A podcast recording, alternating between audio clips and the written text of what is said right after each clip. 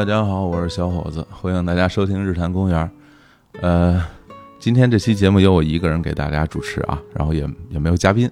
呃，可能大家也之前听到了哈，本次我们这周的节目啊，呃，分别是由我和李叔啊，这个单独啊，这个录制一档节目给大家听啊，也是这个啊，共同祝贺啊，日坛公园三百七。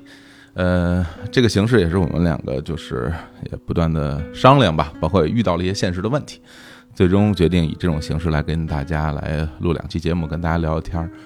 然后我们定了一个主题啊，然后这个主题叫做“昨天、今天、明天”啊，这就是主要的这个啊一个脉络。嗯，呃，这个梗其实来自挺挺早的那个小品啊，就是那个崔永元啊跟赵本山。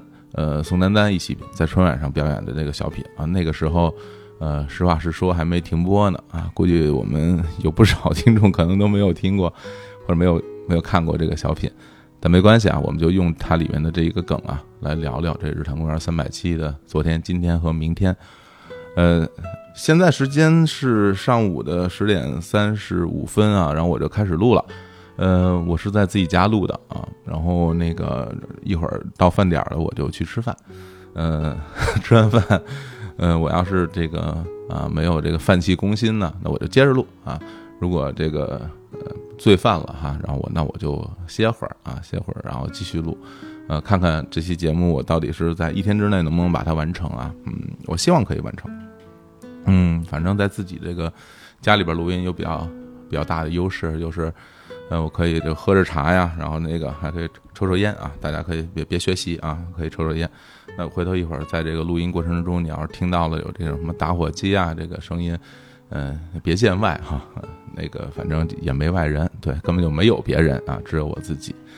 嗯，呃，最近可能录音录有点多啊，这个实话实说，有什么说什么。所以这个。呃，声带可能是有点疲劳啊，我也不知道，我也就可能跟之前那个声音有点不一样吧，也不知道大家听不听得出来啊，没关系。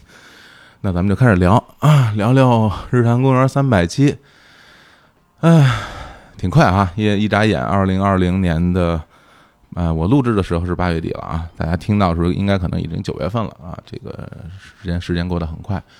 我们日坛公园是从二零一六年的九月份开始正式上线的。那当然，我认为，那如果咱们说昨天的话呢，那可能就是从今天开始往前倒啊，一直倒到我们日坛公园这个正式成立、正式上线，那就是昨天的内容。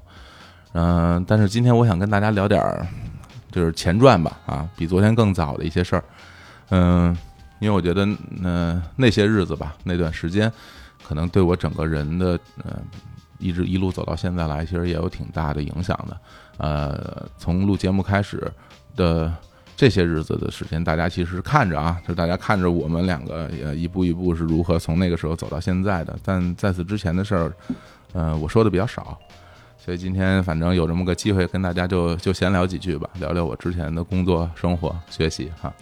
啊，要是想起来可以聊聊足球，哎，随便，反正想到哪儿聊到哪儿吧。我是嗯，二零零四年参加工作嘛，哇，这下。挺久远，二零零四年参加工作，然后那个到了一开始到了公司啊，就就是我就是负责那个修电脑。一开始在节目里说过啊，我原来是一修电脑的。一一方面是因为我当时就是大学的时候学的专业就是计算机啊，计算机科学与技术。然后正好到了公司以后呢，呃，就开始从事相关的这行业啊，主要的工作啊啊，说是在什么信息中心啊，像实际上呢，这个日常工作就是给公司里的。呃，同事们啊，领导们啊，就处理这个电脑的硬件问题。然后另外一方面，当时我们公司那个网站啊，正在建设，所以要给公司就是做做网站。但说实话，我哪会做网站啊？啊，我只能是 辅助做些辅助工作，我不会不会编程啊，也不会网站，也不是特别会做。然后还有一些就是公司内部的一些什么服务器的管理，因为公司内部自己有自己的机房啊，所以这个硬件方面我还是比较比较擅长的。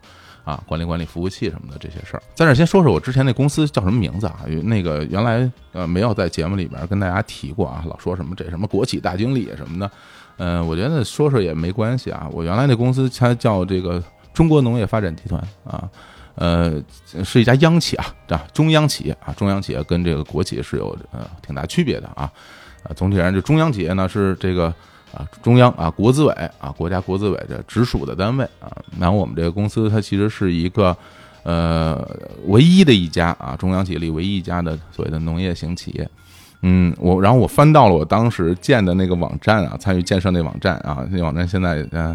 也改头换面了啊啊！但是也也一般哈，没有没也也不是特别特别了不起啊。这上有公司的介绍，我给大家念几句啊。就是我们这公司成立于呃二零哎，我们这二零零四年十月份那个组建啊，对对对，因为之前这公司它叫那个中国水产集团，后来零四年重合并了那个呃牧业啊木工牧业啊木工商集团，然后就是改了个名字。正好我去的那一年，为了庆祝我到公司嘛啊，就是公司这个发展壮大了啊，改了个名字。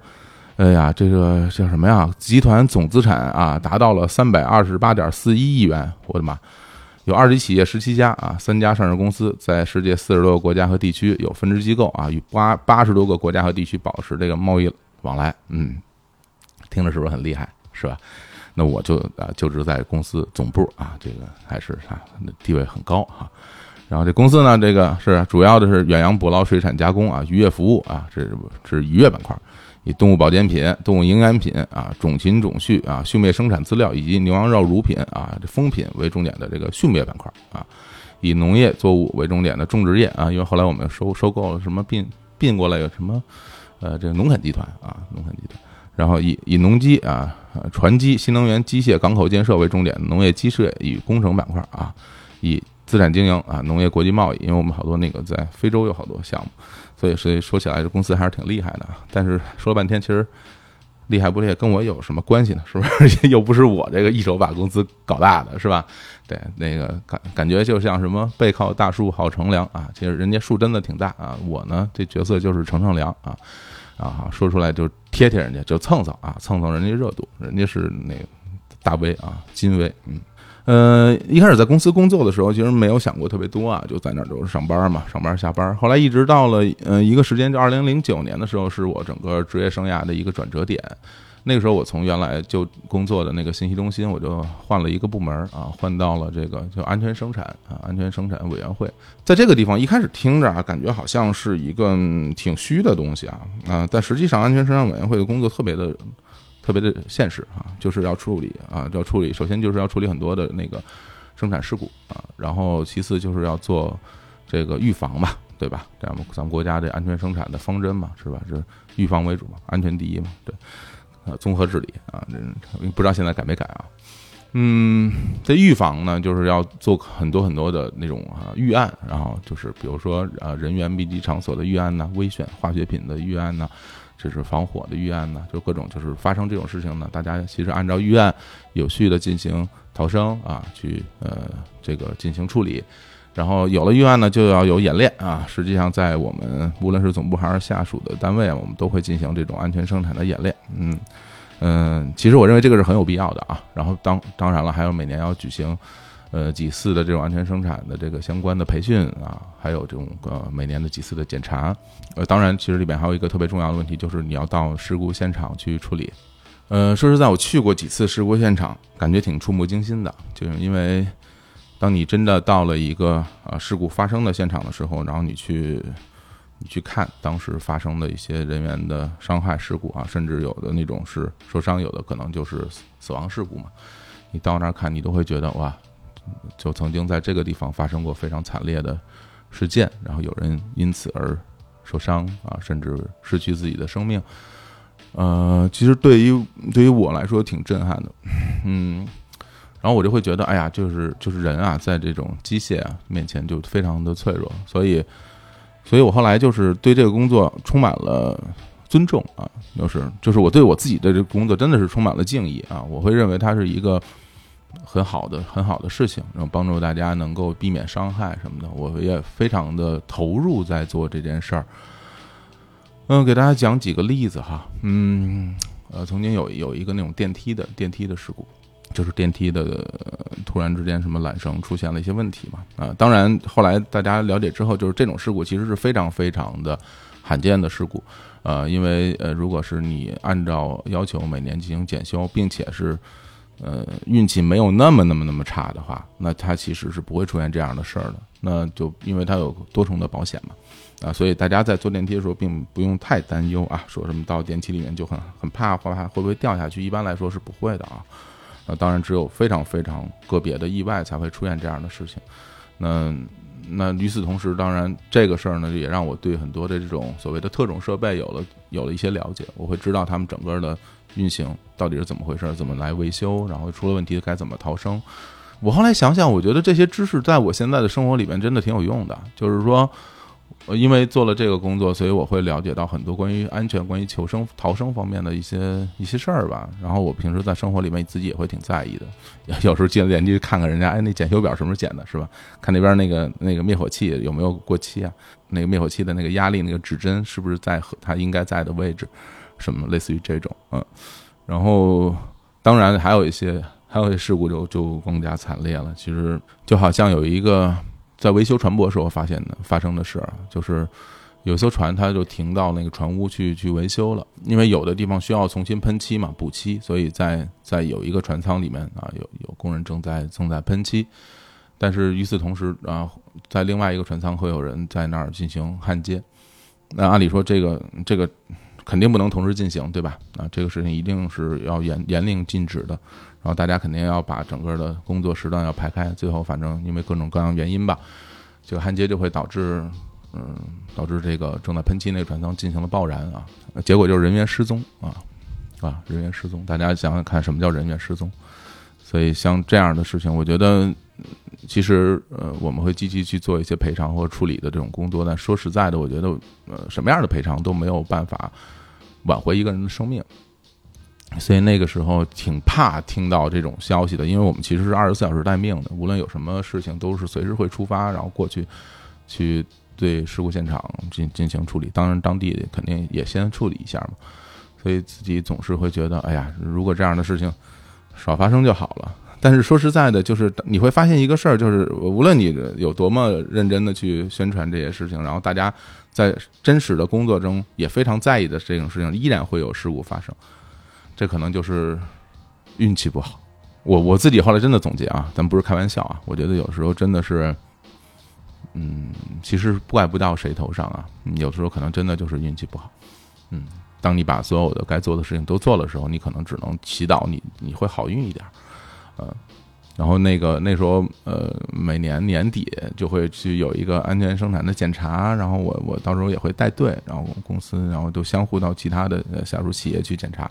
因为我们公司的下属公司其实在中国全国各地到处都有，所以我经常有时候会带呃带队会去到四四五个五六个地方，然后呃时间行程也很紧啊，一般就是两天一个地儿，或者有时候一天一个地方，然后然后这里面就出现一个问题，有时候经常会跨度很大啊，所以 所以在那个时候我第一次体会到了什么叫半夜醒来不知道自己在哪儿。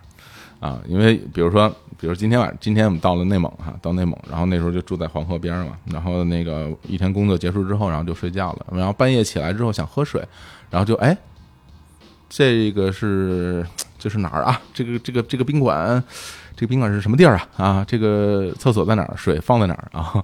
然后就是得想想啊，想想啊，行啊，知道了。结果第二天呢，可能直接从这个。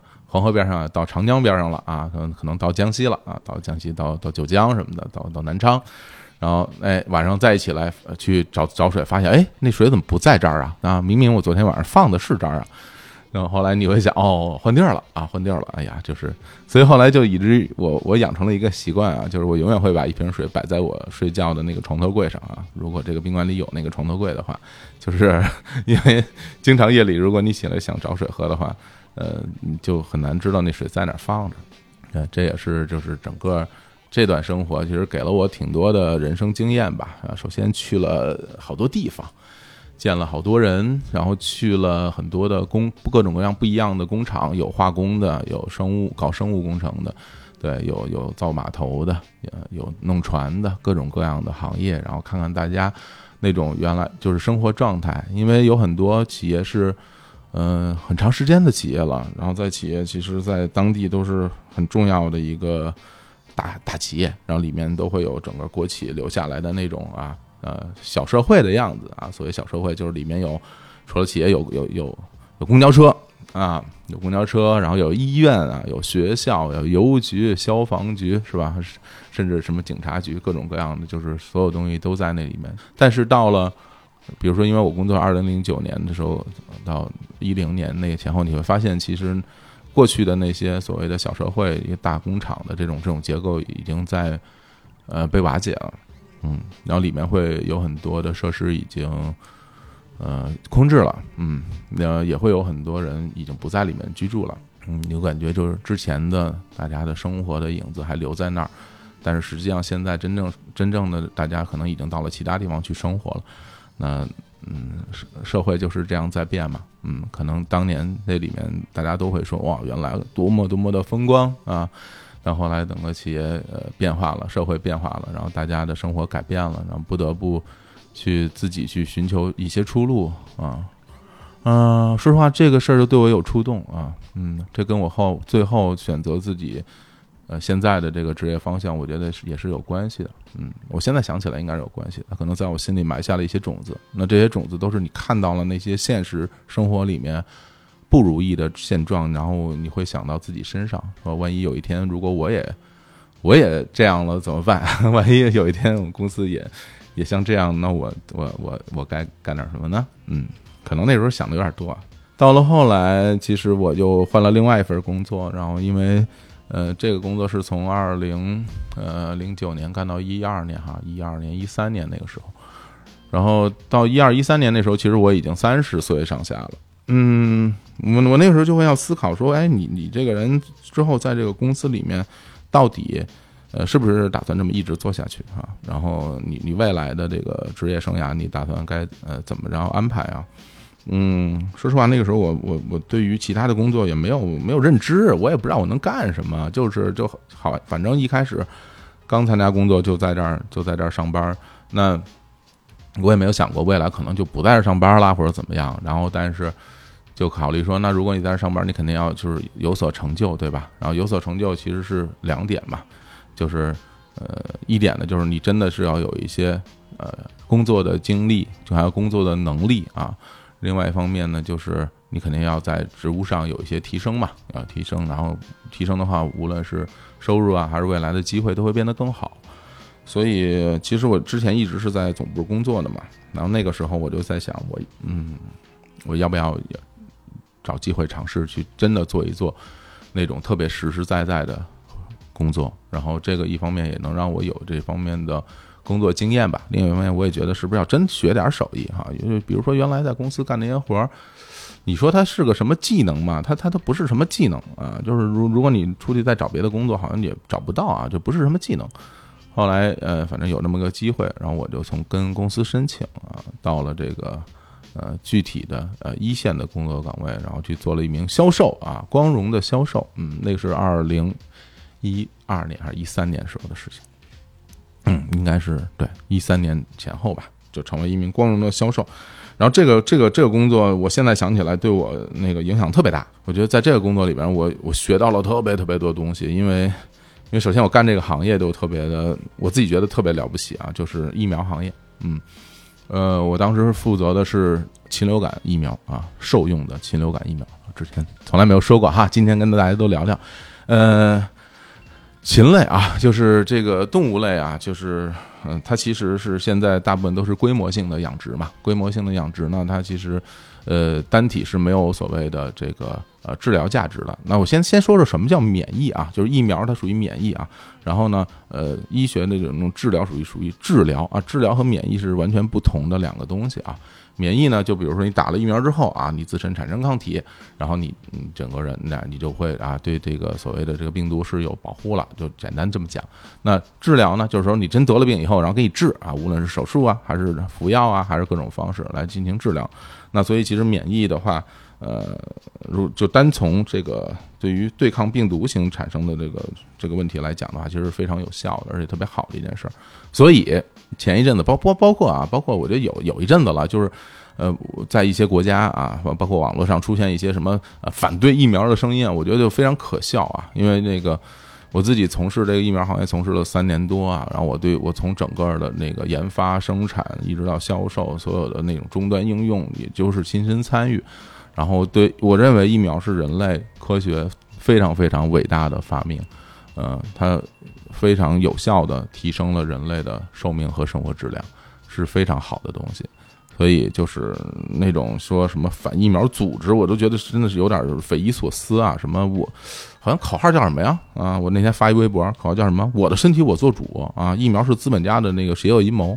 还有好多人说什么比尔盖茨什么搞什么疫苗就是为了敛财，我觉得太太奇怪了。比尔盖茨用用用这个敛财吗？他嗨，所以有时候就是好多事儿，你会觉得这个这个世界吧，它太扁平了。就是好多不该相见的人相见了啊！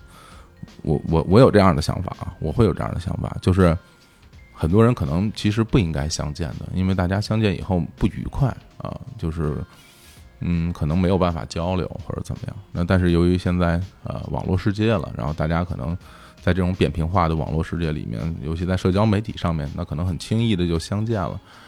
你又不能锁上门不让人家进来啊！而且有的人直接就破门而入了，然后来你们家这个，呃，指指点点啊，这大放厥词啊。然后你说他呢，然后他就，他就他就不乐意哈。然后他说你呢，这他你他倒不在乎你乐意不乐意啊，这种这种情况。所以就是继续说回疫苗，说回疫苗。然后当时我做那个禽流感的那个疫苗的项目，然后，嗯，我负责湖北，整个湖北省啊，还有北京北京市，还有内蒙古自治区啊。所以就是很大的三片区域的这个综合性的一个大区的经理，嗯，这个工作很特殊啊。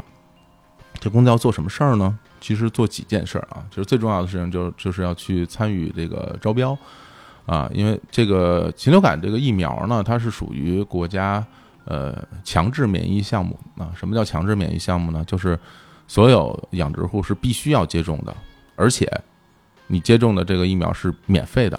是由国家拨款出资，然后免费强制给大家使用的，啊，呃，因为呃，像禽流感这种东西，冠状病毒嘛，它整个的传染传染呃会很快，而且整个的这个毒株也会相互的交叉，会产生变异。哎，当然啊，冠状病毒这个事儿现在大家都了解了啊，嗯，大同小异啊，大同小异，嗯。嗯，所以这个这个事儿是国家强制免疫的疫苗，也也称之为一类疫苗啊，就是或者你你你，比如说你人啊人人类打的那些疫苗，其实疫苗现在主要分人类人用的和这个动物用的嘛，人用的国家也有很多强制免疫的疫苗。如果你有印象的话，记得小时候你会打很多像什么卡介苗啊那种，都是强制免疫的啊，不打不让上小学啊，就是为了避免这个这个大家这个哈这传染病的这种种扩散。啊，我认为是很好的事情啊。嗯，说回来，我的工作首先是要参与招标啊，参与招标，因为每个政府它都会当地都会去呃，针对它这个项目进行比价采购和招标。这个是这玩真的啊，这不是不是不是大家想的什么呃，搞点手段就能就能中的，不是这样的啊，真的是玩真的。这个因为毕竟我要去参与这个招标之后，如果你在某一个省省市啊中标了以后，然后你就会负责这个省市全这这一年之内的。所有的这些疫苗的供给，嗯，然后那供给里边你会涉及到，嗯，发货啊，然后去运送到他当地，然后呃去处理后续的很多的问题，比如说处理一些售后的问题，围绕着疫苗所有相关的东西。那当然我还要到我们的疫苗生产的厂商去学习，然后去搞懂它现在新的技术，然后搞懂它真正的效力，然后所以这里面，呃。它这会有一个问题啊，因为这个所有这些疫苗，它都会最终运送到终端啊，运送到所谓的养殖、养殖、养殖户的那个手里面。所以，一般如果说当地有什么问题需要我去解决的话，我就直接会跑到养殖户的那个养殖基地里。所以那个时候，在在湖北真的啊，就跑遍了啊，就是从武汉哈，一直到最远的，像什么宜昌啊，什么包括什么嗯神农架什么的，就所有地方我都去过。我相信啊。湖北本省的人人比比我去过这湖北地方多的人没有几个啊，我就敢放这个话啊，因为我全去过啊，而且我很多村儿、很多村子里面、山里面我都去过啊。就这，我是从二零一三年一直到一五年的年底，两年半的时间，一三年还是一二年，有点忘了，反正两年半时间，我就全是在那边。当时的那个工作的节奏就是，大概每个月有。一半儿至少一半儿的时间是在湖北的，然后嗯，有时候会有三周的时间，然后剩下时间就是在在北京，在北京待命啊，或者是去公司开会啊，什么这样的一个生活节奏，那跟我以前的生活节奏也特别的不一样。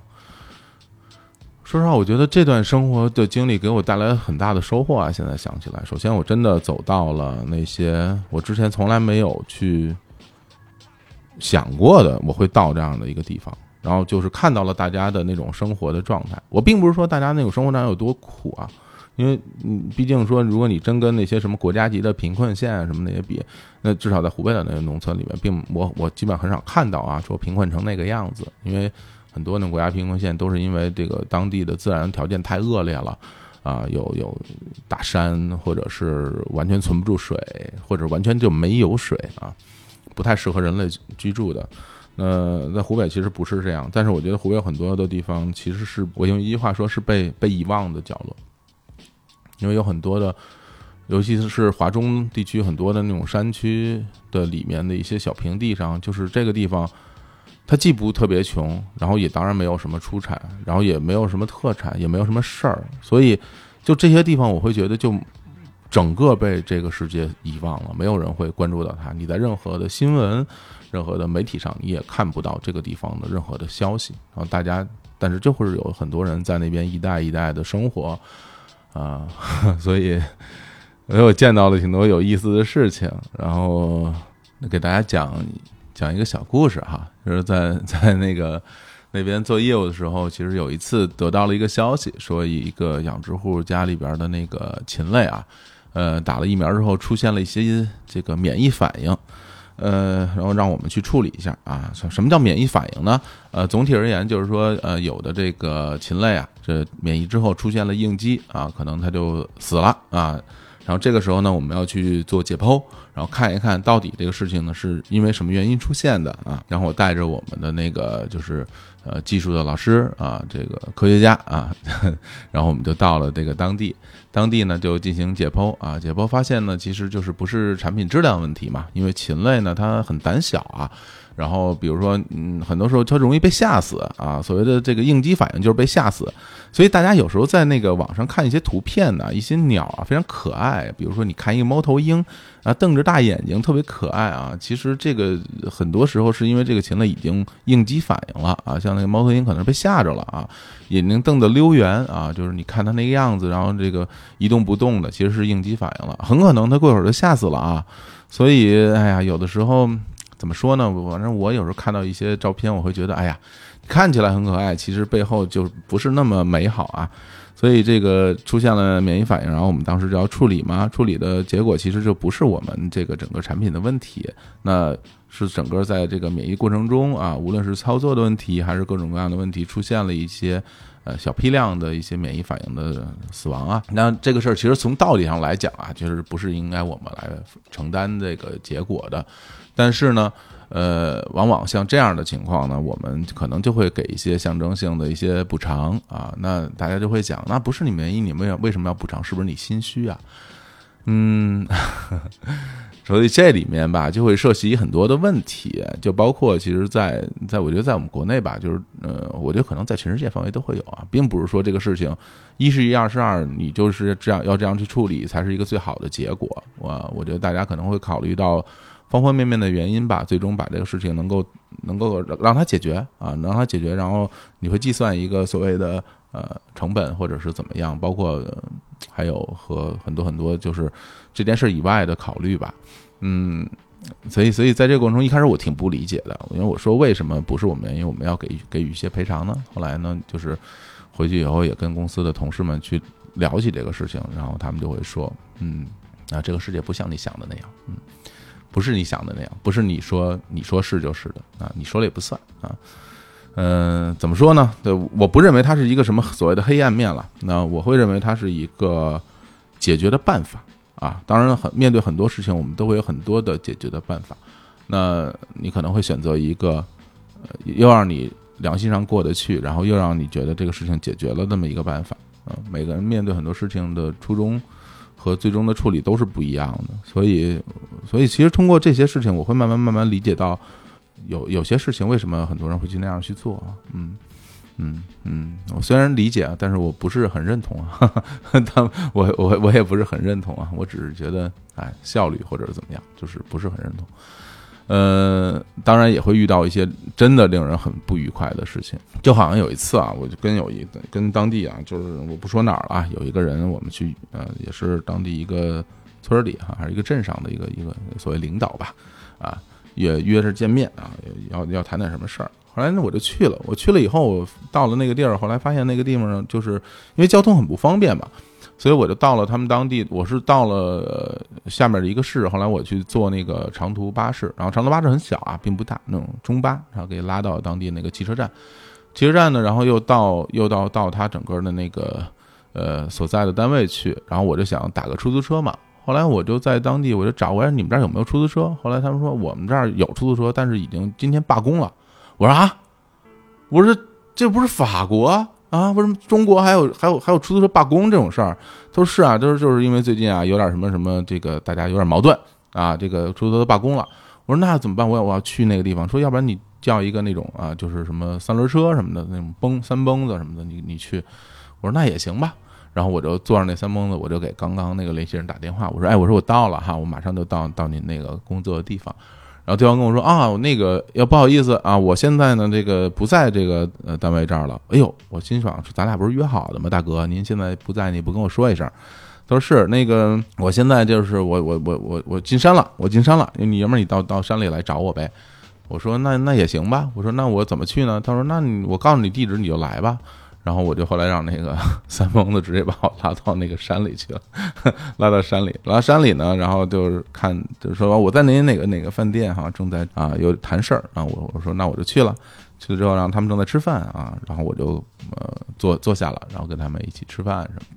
当地很多饭店就是那个包间里面都是有有有饭桌和麻将桌的啊，完事儿之后他们就开始打麻将。哎呀，我说那个咱们俩那个约那个事儿哈，我心想咱什什么时候聊呢？他说没关系啊，你坐坐啊，我们一会儿你你来玩一会儿嘛。哎，我说我不会。然后那那个那好吧，那我们那个打完之后咱们再聊哈。然后我说行啊，我就等你吧。但其实那天那个时候已经是冬天了，然后也没有暖气嘛，屋子里很冷，大家穿着羽绒服什么的。然后我就觉得哎呀，真的挺冷，我就在那儿嗯坐一会儿溜达一会儿，坐一会儿溜达一会儿，然后就是这么等着哈。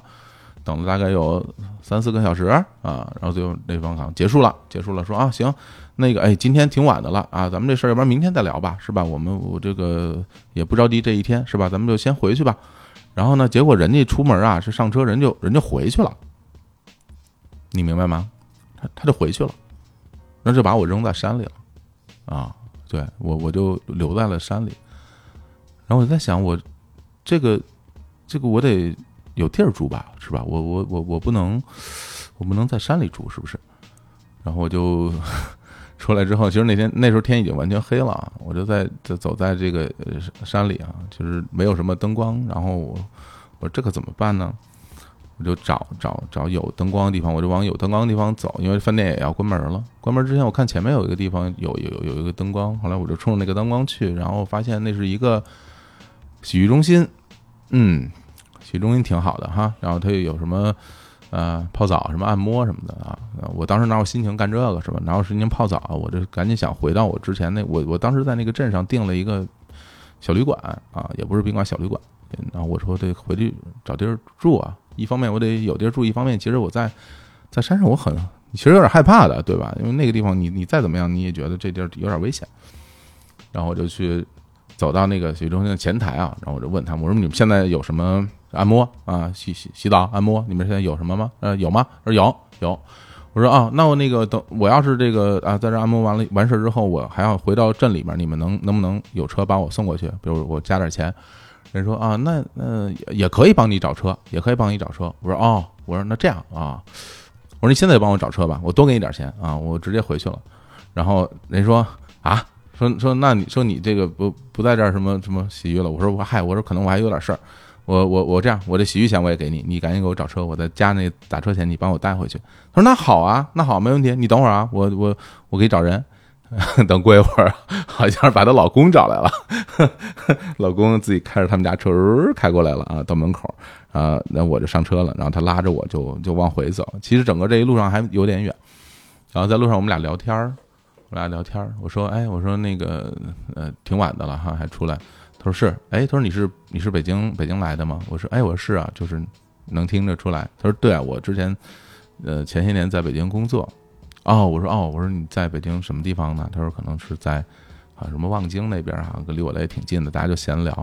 后来我说那怎么就回来了呢？他说啊，他家里面这个老婆生孩子呀，然后家里边也需要有人照顾啊，然后一个人在北京，其实说实话也不好挣钱，开销也大啊，还不如先回来啊，先回来呃照顾照顾家里，然后再看吧，未来的事情未来再看。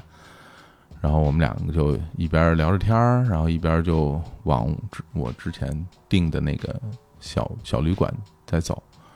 然后那个时候我就会觉得，啊，大家其实都挺不容易的哈，在这个社会上生活，每个人都会面面临一些自己生活上的一些困境，然后好像也无无人可倾诉哈。然后其实虽然。我住在北京哈，然后但是我我我工作上的这些事，包括我自己遇到的问题，我也没什么人可倾诉。然后他他在那个地方更更没有人会关注到他们的生活。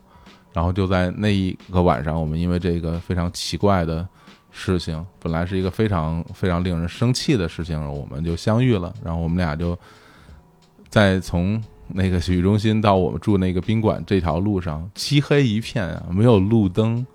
有地方连路都没有啊，就是没有什么柏油路，就是一土，然后上上下下的，他就开着他的那辆车，我们两个就在车里面一会儿聊了天，一会儿抽根烟，好像后来还下了点雨，然后最后就他就把我拉到了我住的那个小旅馆，然后我说我说谢谢你啊，我今天我说今天要是没有你，我就我就回不来了，然后他说哎没关系，这个。说实在的，我又不是白拉你，是吧？我还收你钱了呢。我说，我说也，哎，我说也是。我说，但是你要是没有你，我这钱扔地上也没有人会把我拉回来，是吧？我说，在那个时候，可能光有点钱也没有什么用，虽然钱也不多。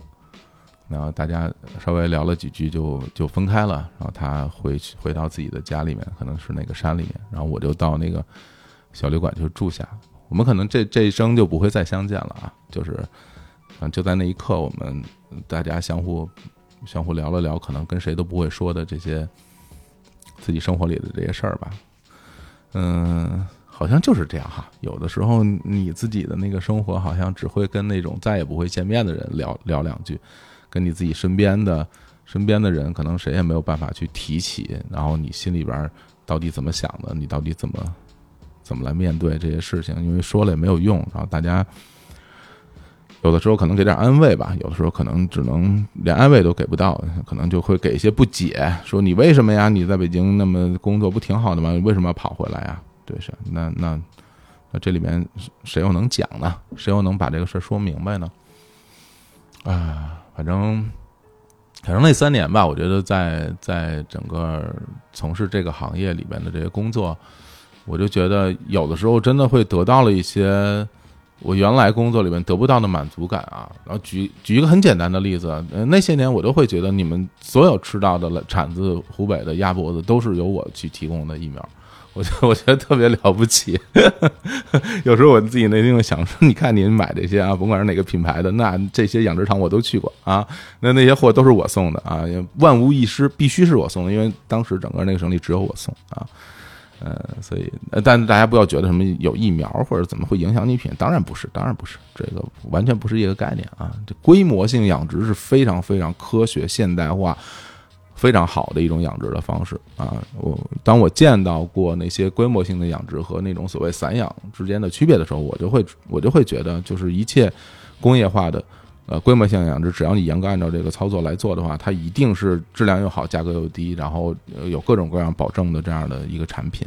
所以我是很信任这些大的公司出产的这些东西的，供大家参考啊，供大家参考。因为有的时候大家就是会得到一些所谓的市场上的一些呃宣传了啊，类似于说我们这个啊，就是怎么天纯天然的啊，纯天然怎么样，纯呃如何如何是吧？如何如何好啊？但其实，嗯，哎呀，纯天然的除了价格高以外，你能有多好呢？很难讲的。为什么会价格高呢？是因为呃，是因为产量低嘛，是因为损耗大嘛，啊，对吧？因为帮让我想起来，嗯。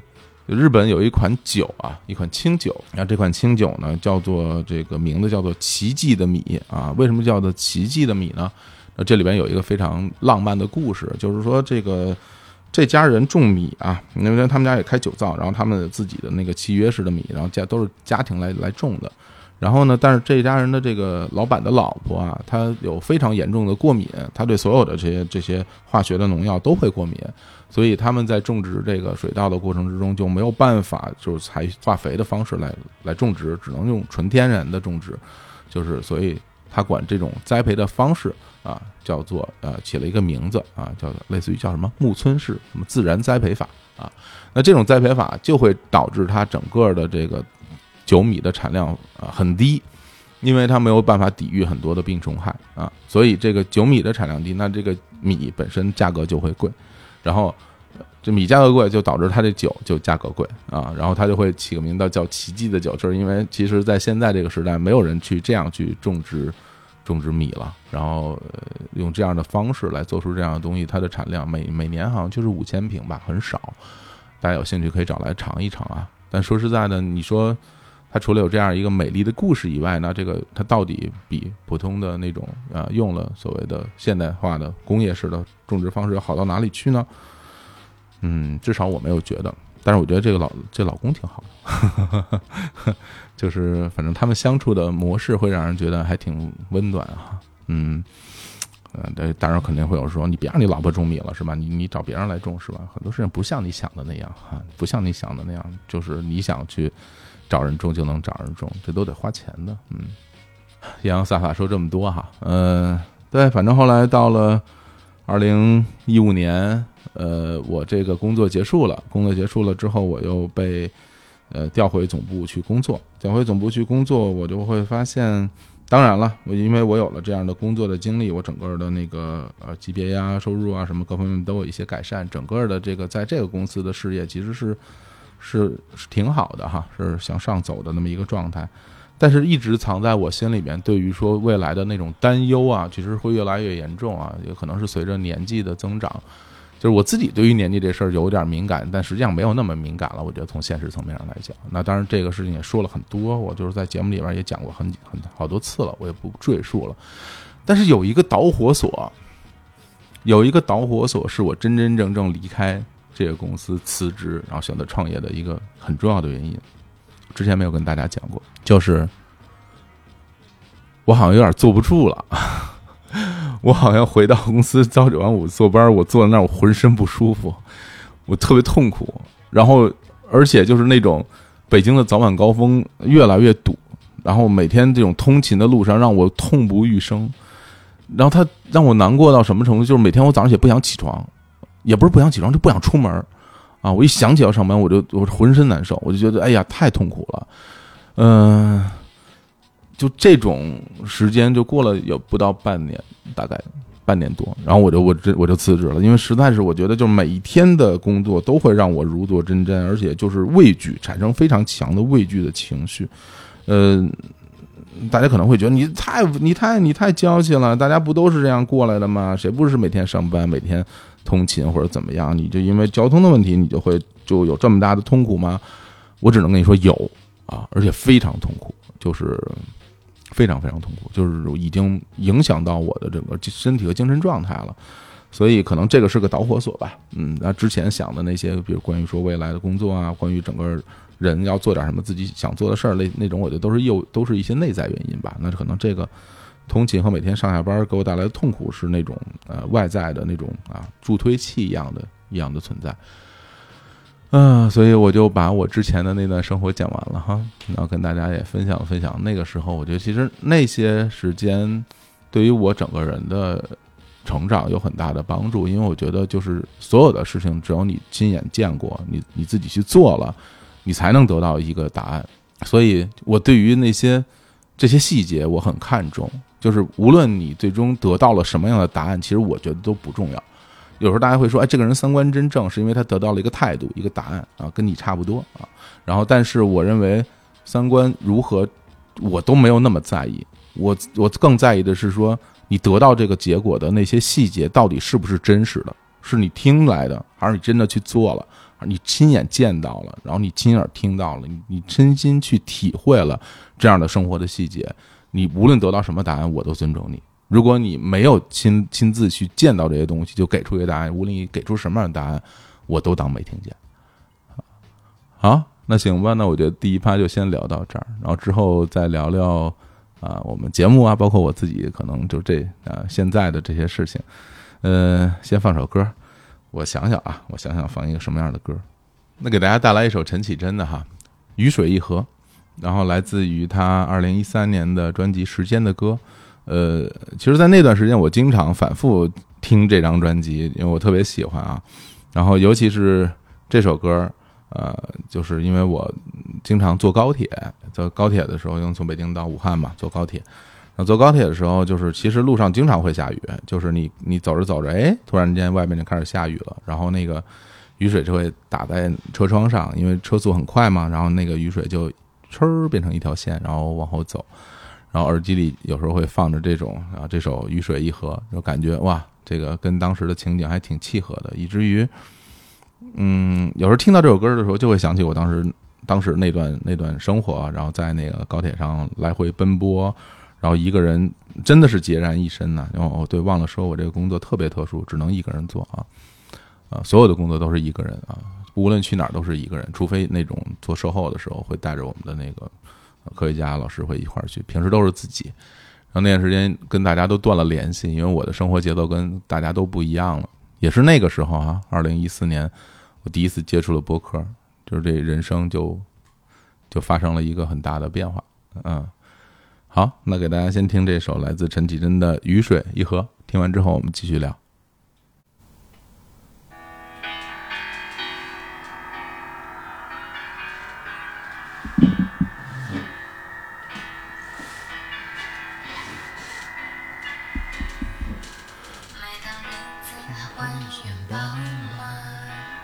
我就一筹不展。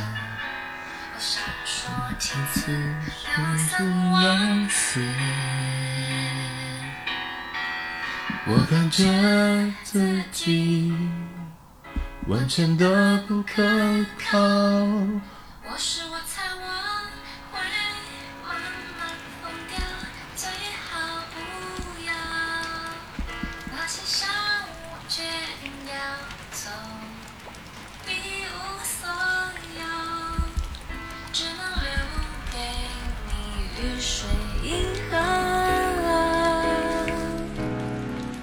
什么孤单，难以预料。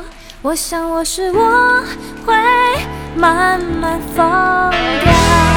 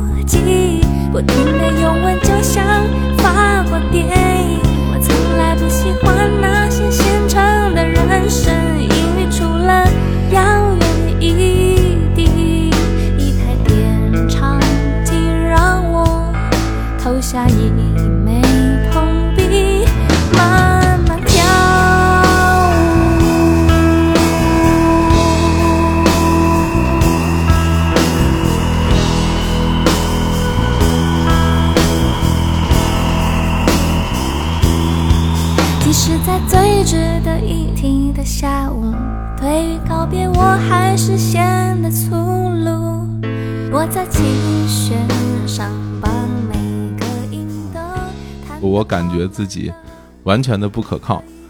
嗯，我我 我当时真的觉得自己非常的不可靠。嗯，就没有什么成绩嘛，就没有什么成绩，然后、呃、想的跟做的就是一直都，呃，有差距哈，有差距。然后但是又不觉得自己不行哈，然后觉得自己，我觉得我可以啊，我觉得我可以做出点什么事情。然后那种自我怀疑跟不甘心啊，这种那种来回的交织，就会觉得。这个得得得得弄点什么，得弄点 什么，然后最后我就跟李叔一起做了《日坛公园》这节目啊，从二零一六年开始上线呢，到现在二零二零年我们三百期啊，三百期已经到了。呃，其实这这过程之中，其实我觉得就这几年，呃，发生的那些事情，可能它整个的呃内容的密度啊，就是是我之前生活可能十年的密度，嗯，可能都不止啊，可能都不止。然后先说说节目上的收获哈，因为我觉得就是呃录播客这个事儿，我现在特别有信心啊。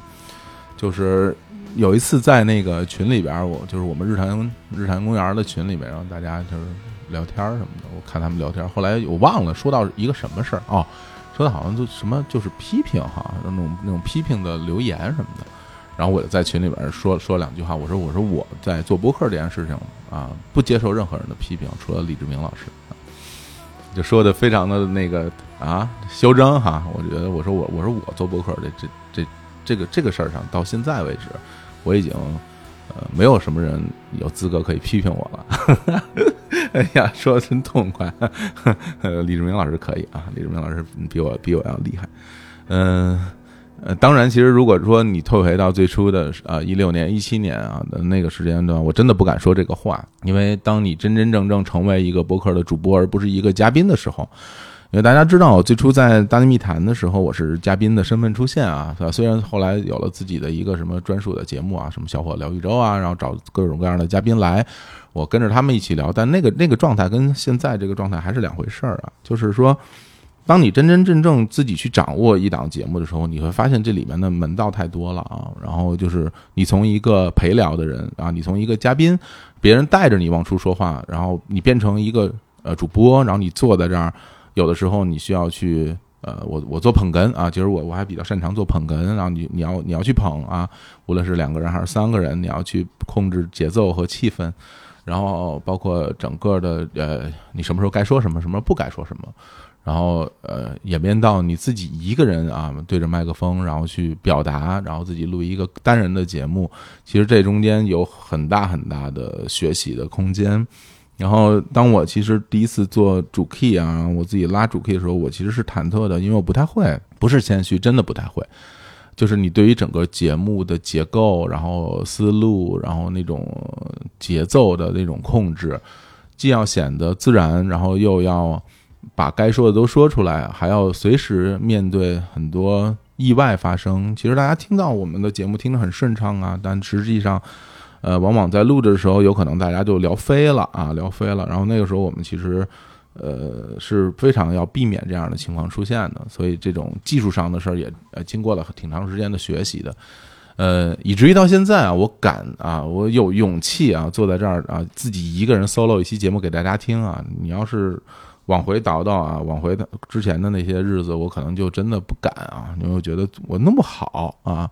今天这期节目弄得好不好，我也不敢说，我也不敢说我就一定能录特别好。但是就是，我敢录，但是我敢录，我敢在这儿跟大家来聊这个事儿。呃，抱歉，我来个来个微信啊，我看一下那个有什么有什么事儿啊，我看个微信，嗯。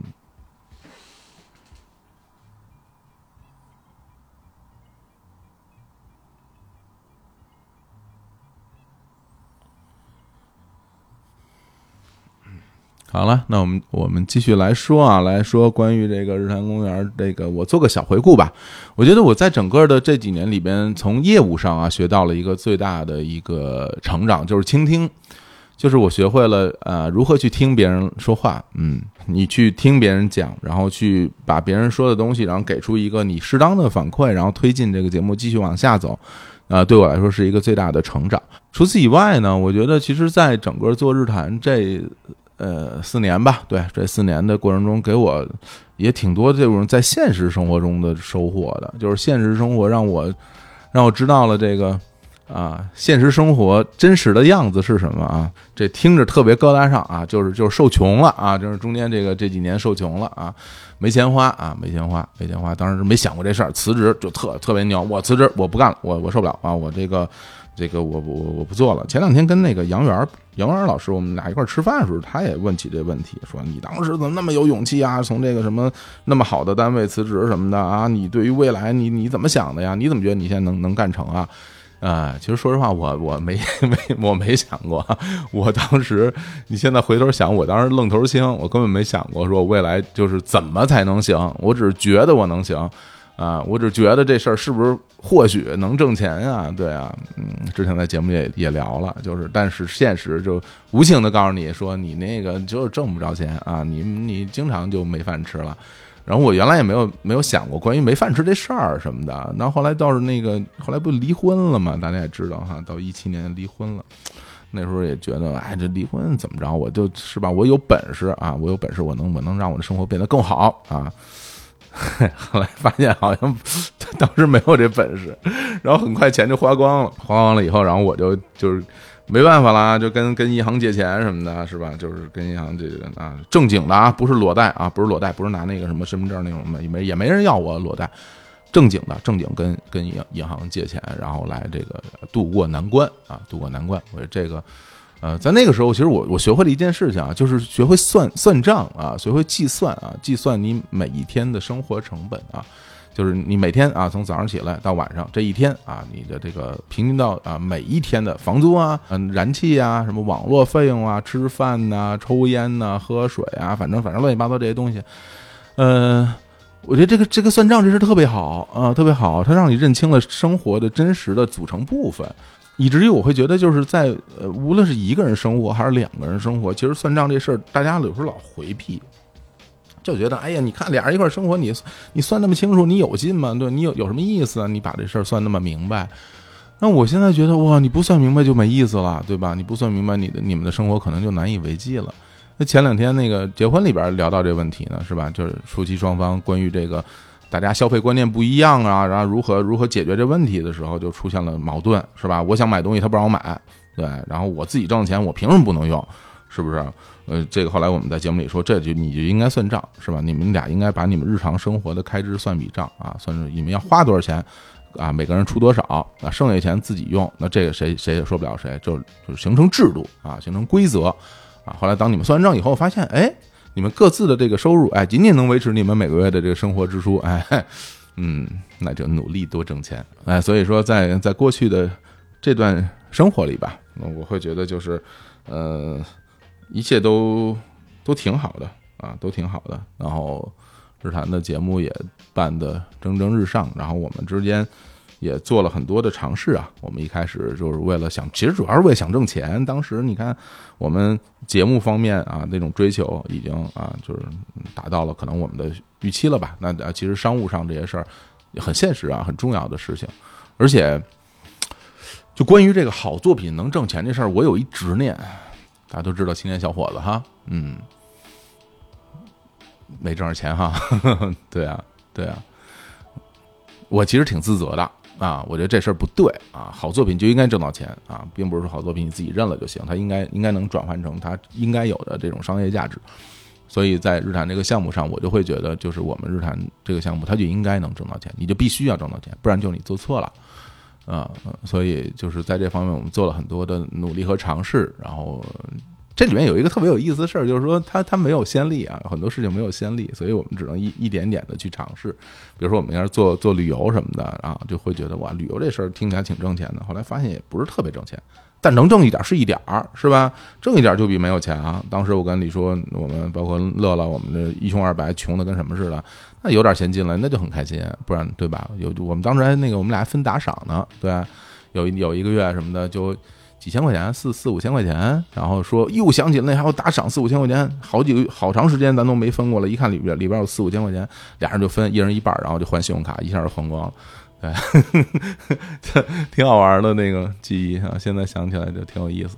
所以就是我们做了很多商业化尝试啊，我们广接广告啊，然后我们呃就是做自己的周边产品，然后以至于现在我们做我们的日光集市的商城，然后我们做付费的节目什么的，就是给大家听，这都是我们在这条路上做出的探索吧，嗯。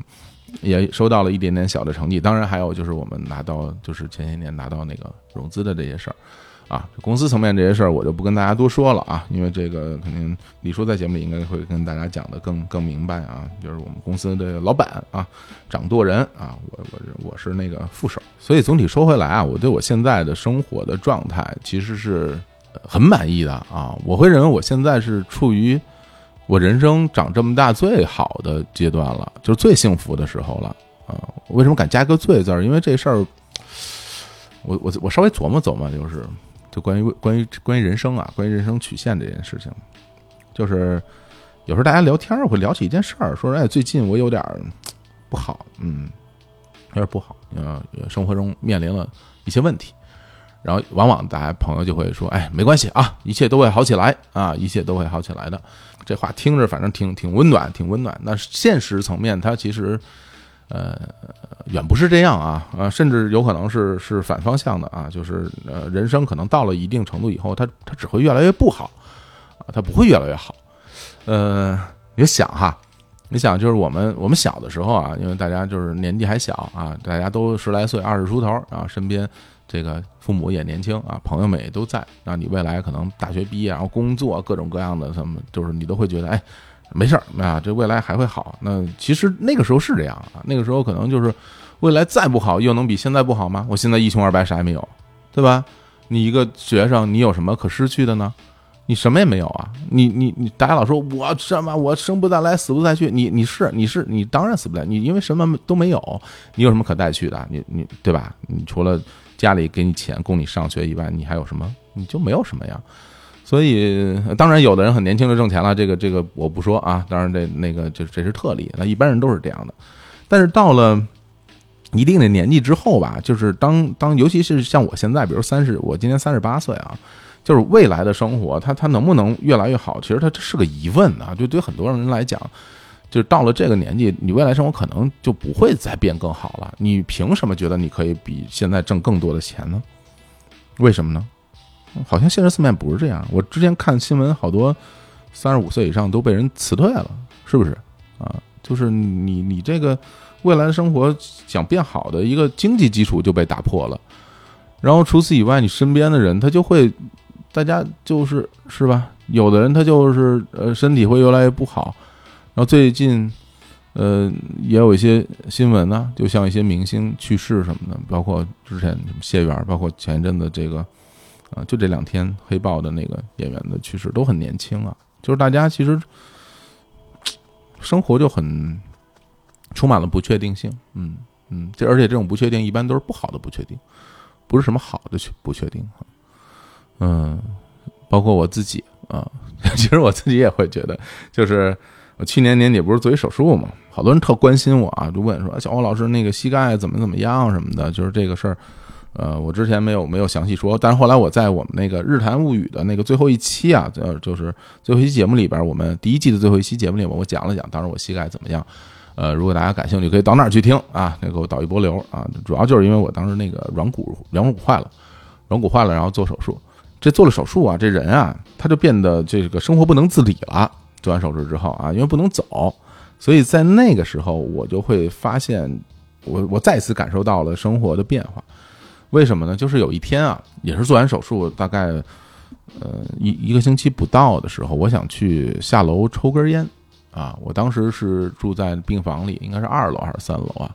然后我那个病房那个门口啊，离那个电梯啊，大概有个三十米啊，二十到三十米这个距离。然后我呢就穿好衣服啊，然后外边裹上羽绒服，然后拄上我的拐，是吧？那时候的拄拐啊，脚不能沾地啊，沾地就手术白做了啊。拄上我的拐，我就往这个电梯口啊走过去啊。然后呢，其实平时你想这二十三十米，你就几步不就到了吗？但实际上我当时拄着拐，我从我那个病房门口到那个电梯口，我走了三次，也是中间停了两回因为你坚持不到那儿，你的力量坚持不到那儿。然后当我进了电梯，已经就是满头大汗了。嗯，后来我从电梯下来之后，到了一层，那是一个大厅，啊，从那个大厅呢，我就要出那个大厅的门啊，门外边才能抽烟呢，这个室内不许抽烟呀。然后我就往这个大厅的门那那个方向去，中间也是停了好几次啊，然后就是拄着拐，然后等到走到门口的时候，我发现我出不去，为什么呢？因为那个门口啊挂着那种很厚的那种棉的门帘，但是我当时那个状态啊，我没有办法推开那个门帘，然后我就算把拐拿走着，我一条腿我我也没办法保持平衡，然后我就站在那个门帘前啊，就看着大家就是你来我往的从那个门口进进出出，然后有特小的小孩儿，然后有有挺大岁数的老人，然后大家在那个门帘面前啊。就都是轻轻一伸手，大家就进来了，然后又出去了。我就会觉得，这个门帘现在对我来说就是一个巨大的挑战。我已经弱到连门帘都推不开这个时候了。哎呦，那种心情就觉得很难过。但这个世界上还是好人多啊。然后大家就看到我站在门口，有人问我说：“你是不是要出去啊？”我说：“是啊。”然后他说：“那我帮你把门帘掀开，然后我扶着你往出走。”哎呦，我特别感谢。然后他们就把我。啊，扶出去，然后说你要去哪儿？我说我到那个椅子上坐一会儿，然后就把我扶到那个椅子上。我在那个椅子上呢，就抽抽烟，嗯。然后那个时候我就会觉得，什么叫感同身受啊？就是说，大家老说，哎，我这个人有同理心，我有有感同身受，你的痛苦我都能知道。反正对我来讲的话，我在此之前我从来没有感觉过这种感觉。就什么叫弱势？什么叫在这个社会上你是一个弱势的人？我可能从小身体就挺好的，然后尤其是就是力量啊、速度、敏捷各方面都不错，所以也是能在足球场上就驰骋这么多年。我从来没有感受到就是我自己在这个社会上是一个弱势的那种心情。那可能走在大街上，我从来不觉得有谁对我是威胁。我看见谁，我都会觉得啊，就是普通人嘛，大家就在社会上一起生活。但是那一刻，我就会觉得，就当我站在那个门帘面前。无论是谁过来，都别说推你一把、碰你一下，你就倒地了，你就没有办法去应付来自社会上的任何一点点的不确定的威胁。其实那个时候心里是很惶恐的，会觉得啊自己很弱小，然后觉得我没有办法去面对这个社会上的那些不确定的那些危险。嗯，但是回到生活之中，有的时候。原来我就会看啊，看这个这个，大家不都一起生活吗？有什么了不起？但这个时候我就会发现，是有很多人从出生就开始是所谓的在这个世界上处于弱势的状态。咱们都不说那些先天身体有残疾的那些人，他们一定是弱势。我就说那些姑娘们，那他们在体能上他就是弱势，他看待所有的人，我觉得都是威胁。我那个时候才理解了所谓什么叫。当我走出门的时候，我就会觉得所有人都是威胁，就是在那一刻，我才能明白这种弱势的心情到底是一种什么样的心情。所以，这个这个事情给我给我带来很大的冲击，我就会觉得啊，这看起来这个世界上大家都一样，都是在这个世界上生活，但其实人跟人之间的那种心情差的真的挺多的。那所以。但我现在，呃，我膝盖已经好很多了啊，然后这个生活方面都没有什么很大的问题了。但是我我我我会我会改变一些，就是我和身边人相处起来的那种方式吧。我可能会对大家更温柔一点。原来可能就对大家特有点有点有点粗暴，有点粗暴，也不是说对所有人都粗暴哈。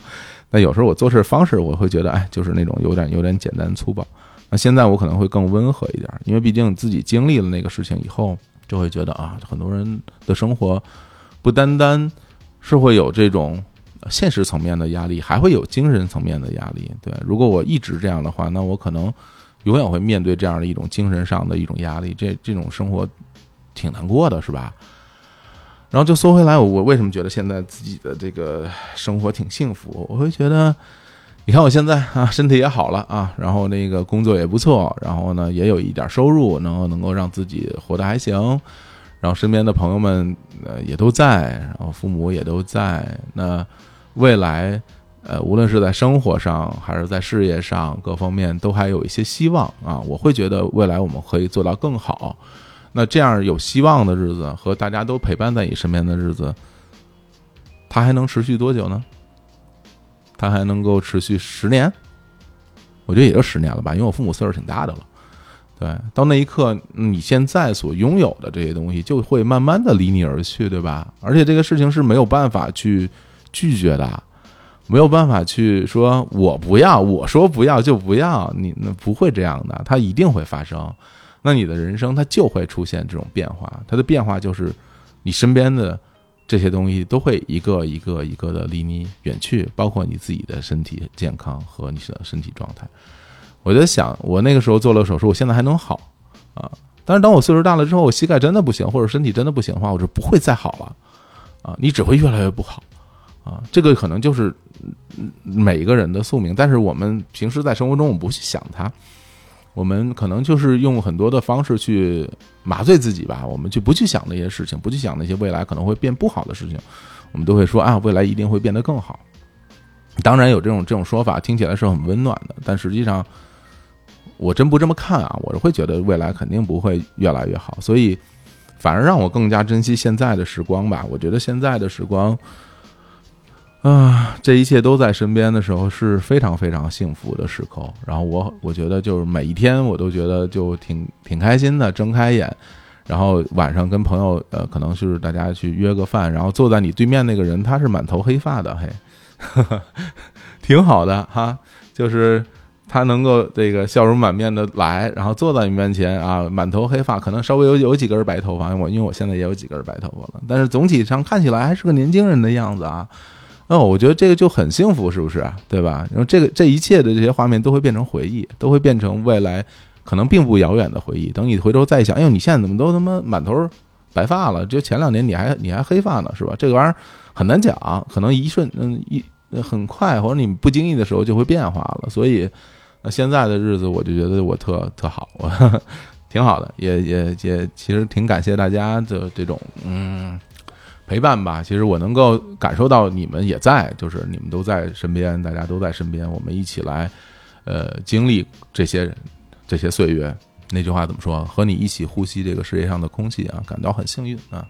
当然你们也也会觉得很幸运哈，大家一起一起挺高兴。我觉得嗯，好像不是说。就一定要要让自己觉得这世界怎么样？我觉得就是这世界其实它就是这个样子，你去感受到它了，然后去去体会到它这些细节，然后反而可能就你会真的更更更珍惜。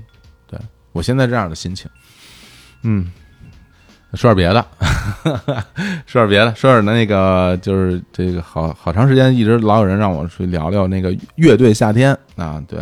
我从来没有在节目里边正经说过哈，然后就是现在不是正在演第二季什么的吗？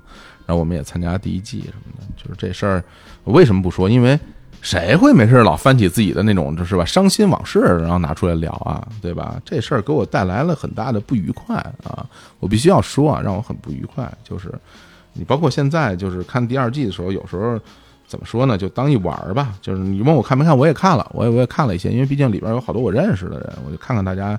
的表演什么的，然后也有一些不认识的，然后就那白皮书啊，我很喜欢啊，然后我那乐队我觉得挺棒，还有当然还有一些嗯康姆士，我觉得也不错啊，嗯嗯，那叫什么达文西，嗯嗯，那不错，挺帅的，木村拓哉，嗯，挺帅的，就是挺洋气的，东霸特洋气的那种啊，所以所以总体而言，就是对于这个节目而言，你问我是什么样的一个一个心情，其实有的人会说它是一个综艺，你不要把它当真，但是呢，我觉得吧。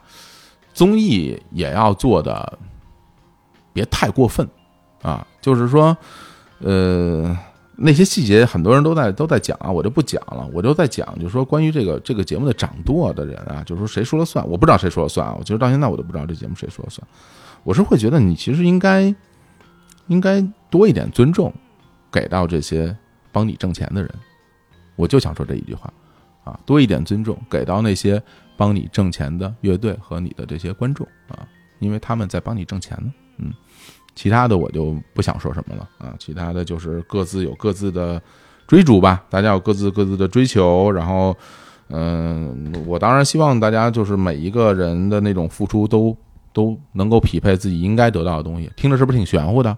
多了也不行，多了也也不公平啊。不过这世界上哪有什么公平不公平？就是想那么多。我说现在这个网络环境啊，特别伪善，就是大家经常会说一些特别特别好、特别听起来特别好的话，然后就是说，哎呦，能不能多一点善意？我凭什么对你多一点善意？你是谁呀？嗯，哎，我怎么又变了？刚才好像不是这么说，我好像是愿意给大家多一点善意啊。不不，我我觉得还是那样，社交媒体让很多不应该见面的人见了面啊，呃，这个世界变得扁平化啊，大家很多人不应该见到面，不应该有交流啊，产生了交流，我认为就会带来挺多困扰的啊。行，那我们休息一会儿啊，我这录到了快，呃，录到十二点了，但是我又我不太饿。我觉得要不然就一口气把它录完算了，然后咱们就是再听首歌啊，也聊聊就是现在我的这种心情。那我也给大家来挑首歌。我突然想起一首歌啊，就其实挺能代表我现在的心情的，就是你问我现在过得怎么样？我觉得过得特挺好，挺开心的。然后那种那种心情，就是让让我忽然间想到这首歌。其实这歌。说实话，跟跟我刚才聊的好像有点不搭，但是我特喜欢这歌。然后这歌叫《江湖笑》啊，来自这个周华健《雨人》那张专辑啊，那个二零零六年的专辑啊，那那一首武侠作品叫叫做《江湖笑》。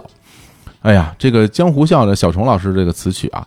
然后里边就讲啊，就是都特特大的词儿啊，都是什么江湖笑恩怨了啊，这个呃什么红尘笑笑寂寥什么的，反正就特大特别大啊。但但是就是里边就是一身豪情啊，壮志体傲骨哈，反正就觉得呃挺舒服啊，听听着歌挺挺开心，挺舒服的。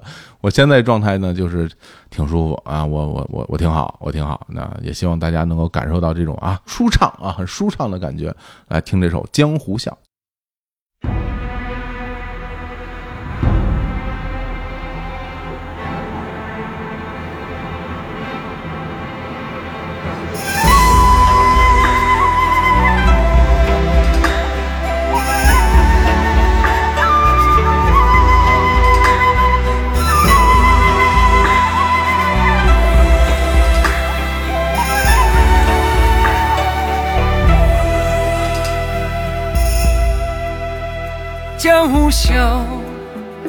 恩怨了，人过招，笑藏刀。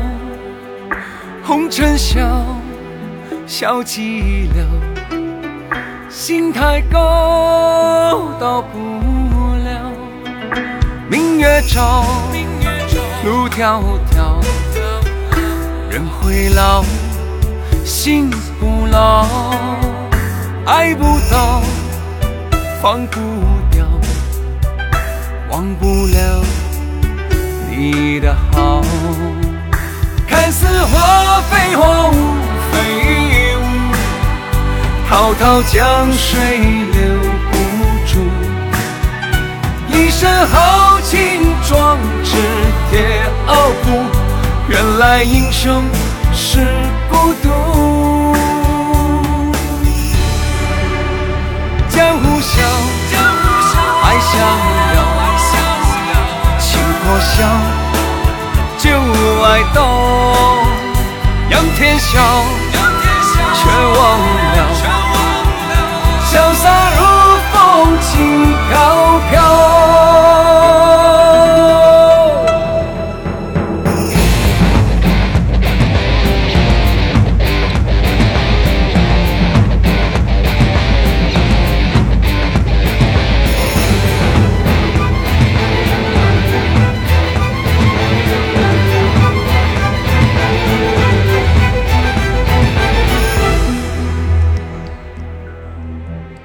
怎么样？这歌还挺好听的哈，就是挺挺带劲的。嗯，聊聊现在哈，刚才讲过去，呃，现在哦，该讲未来了。你看我这记性啊，一下就不行了啊。讲讲讲讲未来，讲讲未来。哎呀，先喝口水。说心里话，我现在不太想未来啊，就是我不不是特别想，因为那个为什么不想？其实。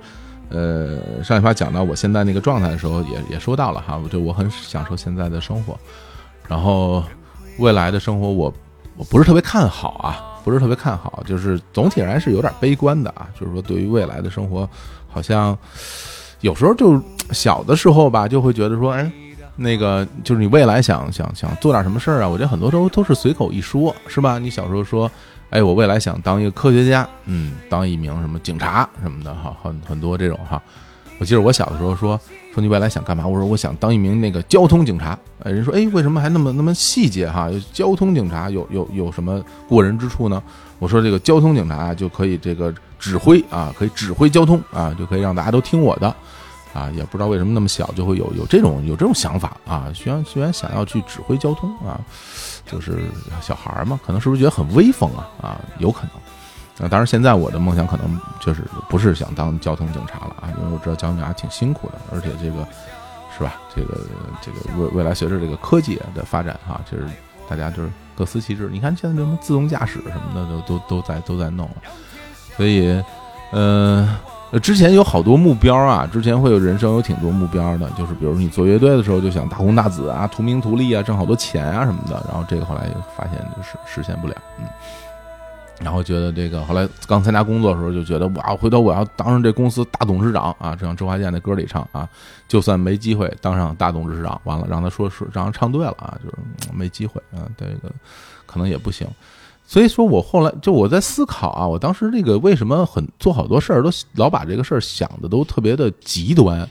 就是，就是你看啊，你你做乐队就想大红大紫，就想变得最好啊。然后你想什么在公司工作，你想当什么大董事长，就当成什么大老板。就是为什么老有这种想法？就是是为什么要老追逐一个就是最终的一个一个一个特别特别大的一个宏伟的一个目标？可能其实就是一种心情，就是一种想要得到成绩，然后想要得到认可的那种那种心情吧。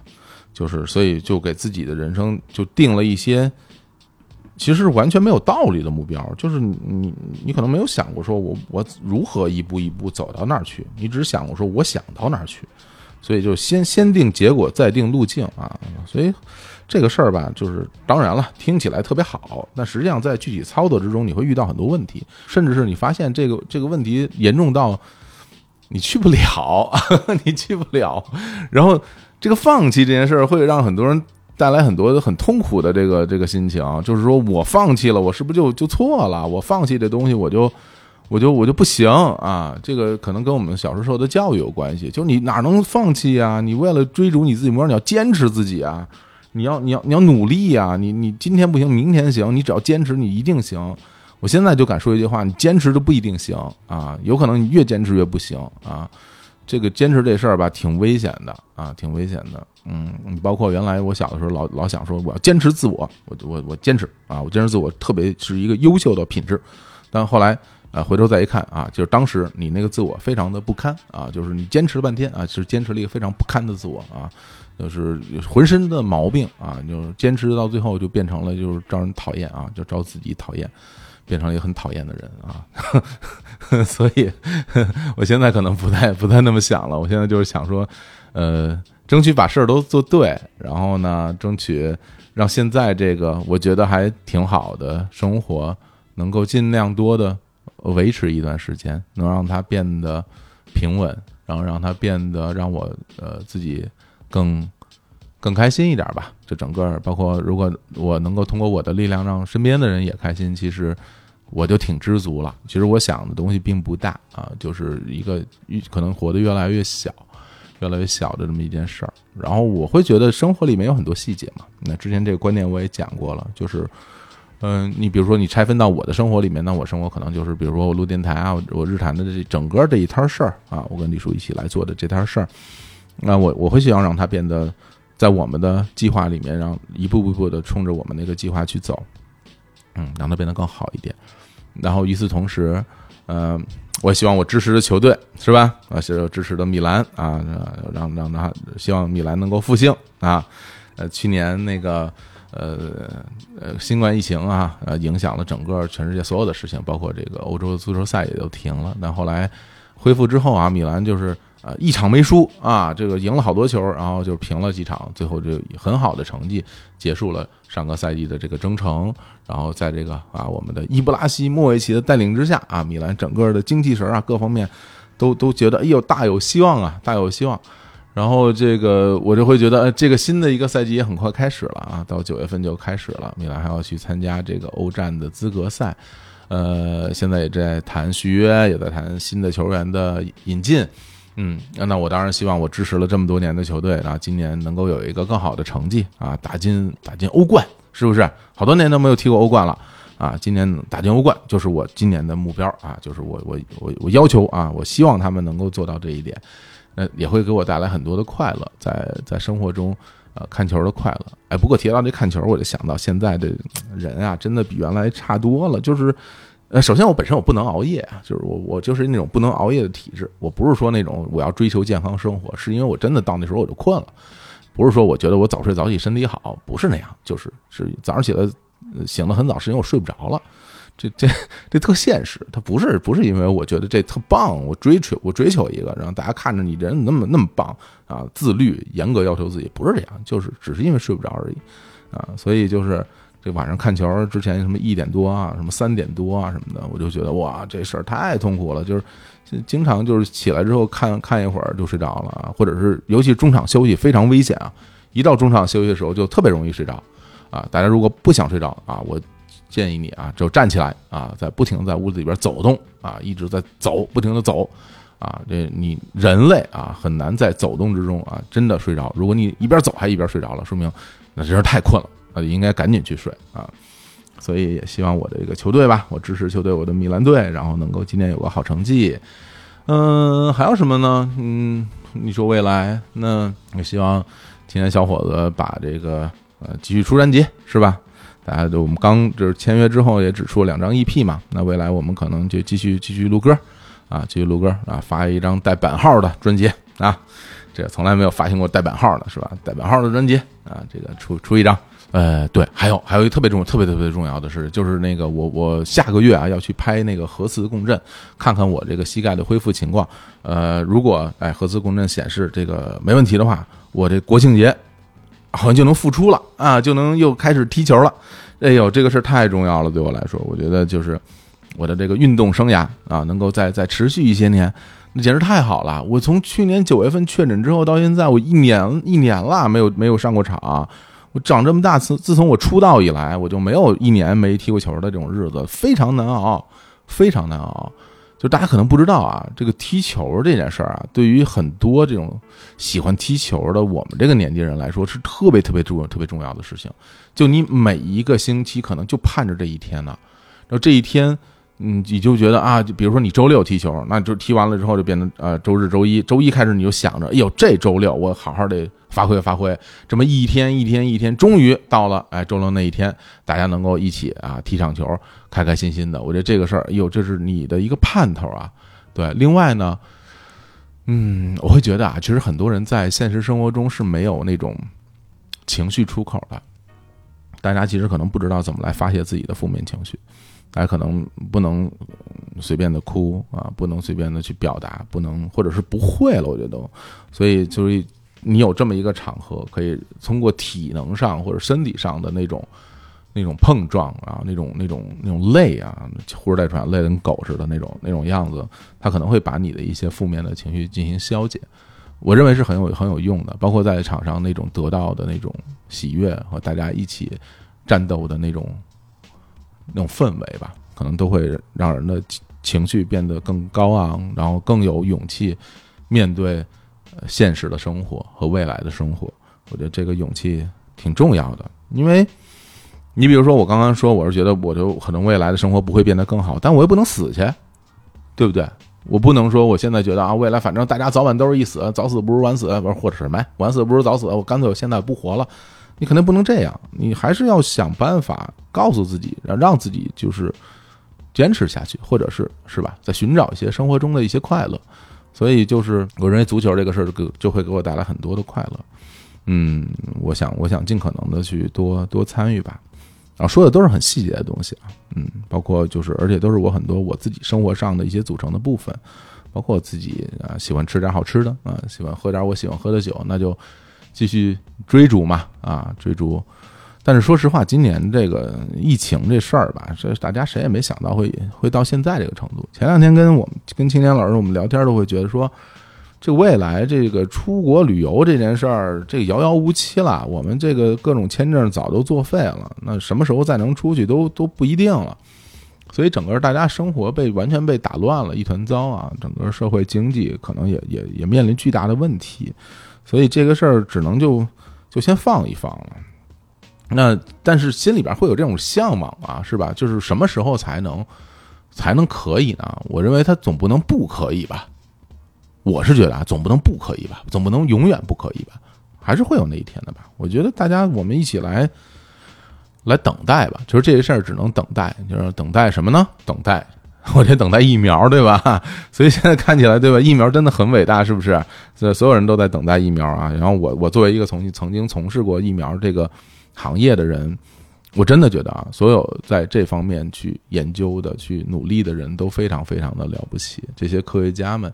然后大家甚至一些所谓的被试哈啊，所谓被试就是，呃，要做实验嘛，嗯，我自己就是被试啊，我做这个膝盖手术，我就是一个一个项目啊，一个项目的实验的那个被被被试，嗯嗯，它是有一个有新的技术的啊，所以我觉得就这些也也很伟大呀，大家为了这个事情一起努力吧，然后让我们呃尽早的度过这个难关，我我相信一定会度过的，人类不会输给。输给病毒的，嗯，人类多了不起。再说病毒又不傻，是吧？病毒从这个呃所谓的我们当代的这个科学的角度来讲的话，它也不会永远去杀死它的宿主，是吧？杀死宿主，他自己也没法生活了。这这也不符合这个呃大自然的规律。嗯，说了那么多自己的事儿，然后说说节目的事情啊。嗯，我们最近出了呃好几档新的节目啊，包括呃有柯子老师主持的《日之路》。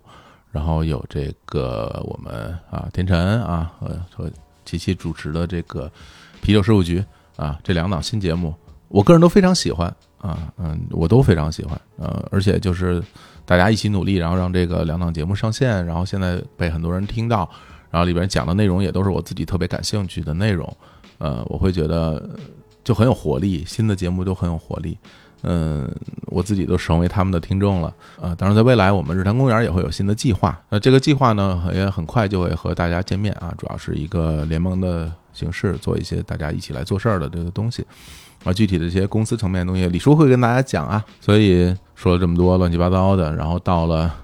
呃，现在这个时间，其实大家有时候会觉得啊，整数期 是是一个值得纪念的纪念的日子。然后我们大家可能会期待着我们给大家带来一些什么样的东西。然后我会觉得能够坐在这儿跟大家去聊聊天儿，我自己也挺开心的。然后我从来没有想过把我自己的这些事儿，然后坐在一个一个麦克风前面跟大家分享。我从来没有想过把我自己的生活拿出来给大家看。因为我会觉得，这可能是我的私事儿，嗯嗯，可能这些事情我不想跟那么多人说。那但是随着这些年做播客，我然后这个事儿好像变成了一个自然而然的一个过程。就比如说今天我坐在这儿跟大家讲的那些东西，我也没有觉得说我不该说，或者没有觉得我该说或者怎么样，我可能自然而然就把这些东西讲出来了。嗯。为什么呢？我也我也不知道为什么呢？为什么会变成这样啊？但我觉得这样挺好的。其实现在跟大家讲讲，我我自己有自己录音的，有一个小的录音室啊，它是在一个那个窗户边上，一个阳台边上。然后这个录音室里面会有我的电脑、我的麦克风，然后有我的很所有的录音的设备，然后有一把椅子，呃，一个很小的桌子，然后坐在这儿，然后窗外就是。北京啊，这个北五环外面的景色，然后其实外面有一个很大的停车场，然后这个停车场里边，嗯，一辆车都没有，它好是一个废弃停车场。那上面画了挺多的那个车位的，嗯，周围的线，有好多线都已经模糊了，看不太清楚了。边上一条主干道啊，有车车来车往，然后所以我录音的时候会把会把这个窗户关上。有的时候我自己在这边工作。我会在这边录音，在这边剪节目，然后大家听到的《日谈物语》，大家听到的《跟宇宙结婚》，啊，听到的若干期的《日坛公园》，还有包括我们现在正在录制的呃一档新的节目，都是在这个地方录出来的。方寸之间，边上有一个茶杯，然后我这个麦克风上套着一个橘红色的防喷罩。没想过啊，没想过我有一天的生活，还有我的工作变成现在这个样子，变成现在这样一个看起来其实挺不现实的样子。为什么？为什么这成为工作了呢？那我觉得就是，其实挺感谢这个时代能够给我们这样的人这样一个机会，啊、用这样的方式，啊、成为自己的事业，然后我们的这些生活里边的这些声音。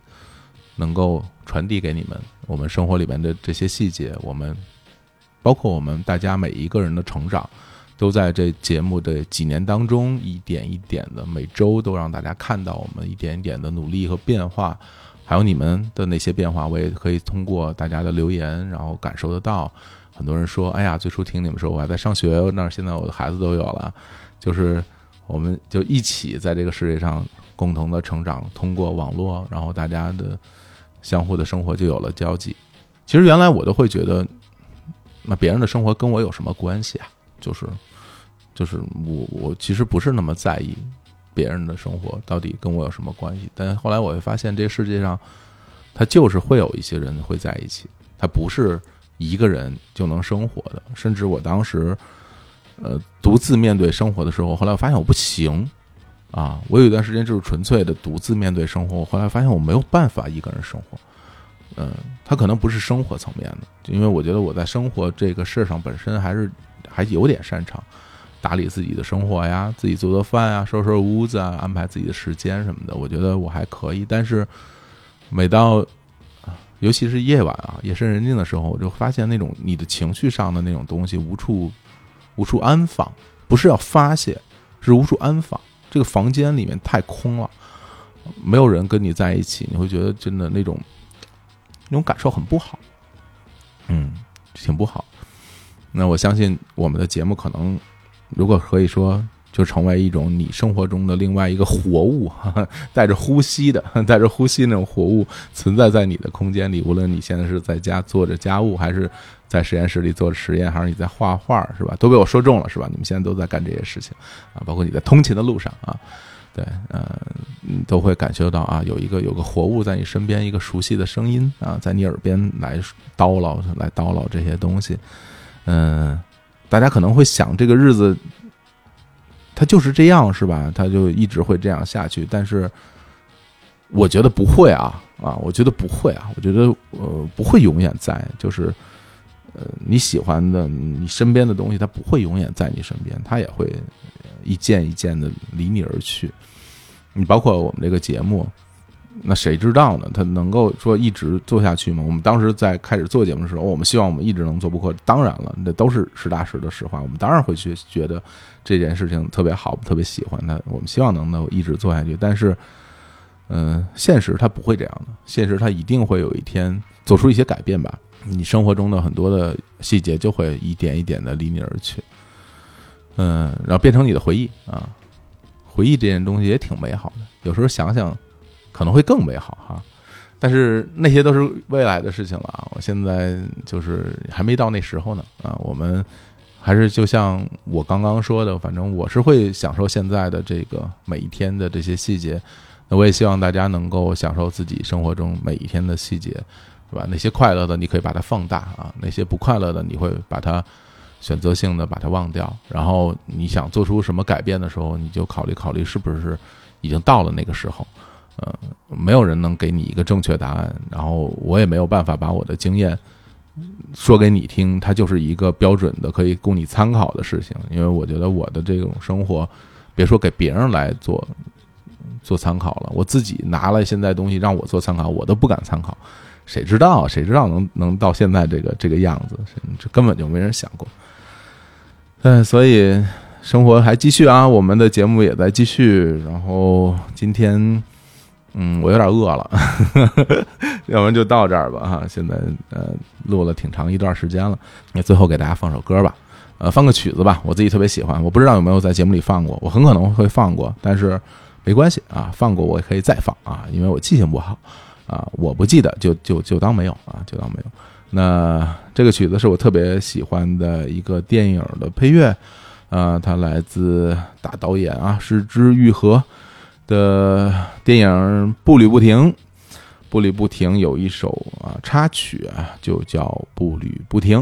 那在这首《步履不停》中，我就结束这期节目啦。然后，其实是不是我是不是只有这样一期呃节目在日坛里边就一个人 solo 啊？好像从来没有过，是不是？好像没有过吧？好像是没有过啊啊！未来可能还会有啊，就是有可能，有可能，谁知道？不知道，反正都祝大家都都开心吧，好吧？嗯，行，那就这样吧，那就在这首。